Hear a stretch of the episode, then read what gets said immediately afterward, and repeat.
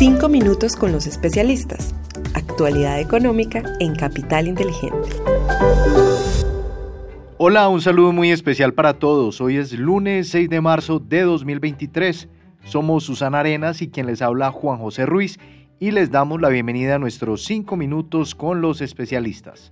Este es el podcast donde analizamos la actualidad económica y es realizado por la Dirección de Estructuración en Mercado de Capitales de Bancolombia y el equipo de Capital Inteligente de Bancolombia. Bienvenidos.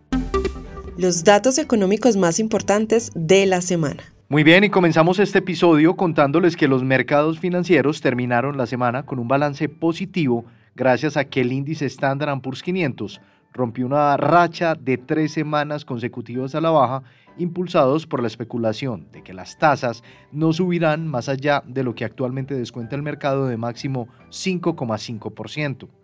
Los datos de empleo de esta semana serán claves para determinar si la economía puede o no soportar mayores incrementos en tasas. A nivel local, los precios en febrero incrementaron 1,66% con respecto al mes anterior, principalmente por un aumento en los precios de la educación y los alimentos y bebidas no alcohólicas.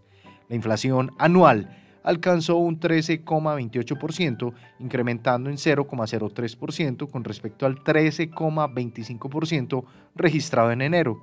En cuanto a los datos económicos de la semana, les contamos que el viernes se publicarán la tasa de desempleo y las nóminas no agrícolas de Estados Unidos correspondientes a febrero.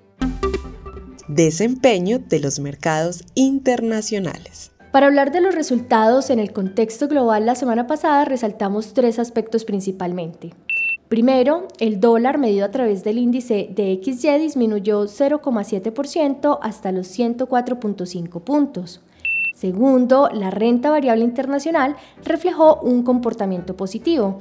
El Standard Poor's 500 de Estados Unidos retornó 1.90%, el Stock 50 de Europa un 2.78%, el Nikkei de Asia ganó 1.73% y el Hansen 2.79%. Y el tercer y último dato es que en la renta fija internacional los tesoros de 10 años se ubicaron en 3.96%, registrando así una pequeña desvalorización de un punto básico frente a la semana anterior. Desempeño de los mercados en Colombia. En el contexto local resaltamos que el dólar frente al peso presentó un comportamiento bajista cerrando en 4.786 pesos por dólar, es decir, 1,18% por debajo del cierre del viernes anterior. La renta fija presentó valorizaciones generalizadas en las curvas de testa fija y VR. De esta manera, la primera tuvo una valorización promedio de 45 puntos básicos, mientras que la curva de referencia soberana en VR se valorizó en promedio 36 puntos básicos. Finalmente, el MSCI Colcap tuvo un comportamiento positivo cerrando la semana en 1.214 puntos, 1,8% por encima del nivel del cierre del viernes anterior. Desempeño de los fondos de inversión colectiva. Con respecto a los fondos de inversión colectiva, les contamos que los fondos de liquidez y los de renta fija plazo presentaron un desempeño positivo y sobresaliente durante la última semana. Asimismo, los fondos de acciones tanto de Colombia como el internacional Renta Alta Convicción tuvieron también resultados positivos. Por su parte, los fondos balanceados presentaron resultados mixtos donde el renta sostenible global rentó en negativo.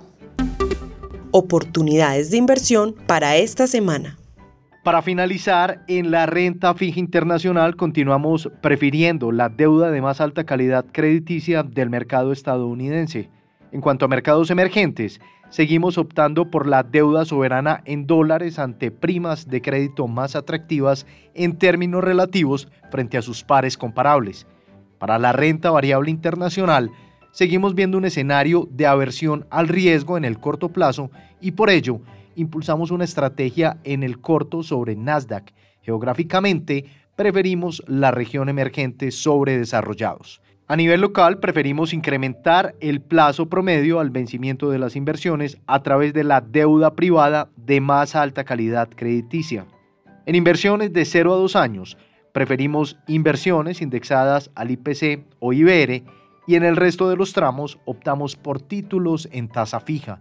En cuanto al dólar con respecto al peso, esperamos que se cotice entre los 4.760 y 4.980 pesos durante esta semana, con jornadas de una amplia volatilidad, mientras que en las acciones esperamos un comportamiento lateral y conocer la canasta informativa para el rebalanceo del índice H. Colcel.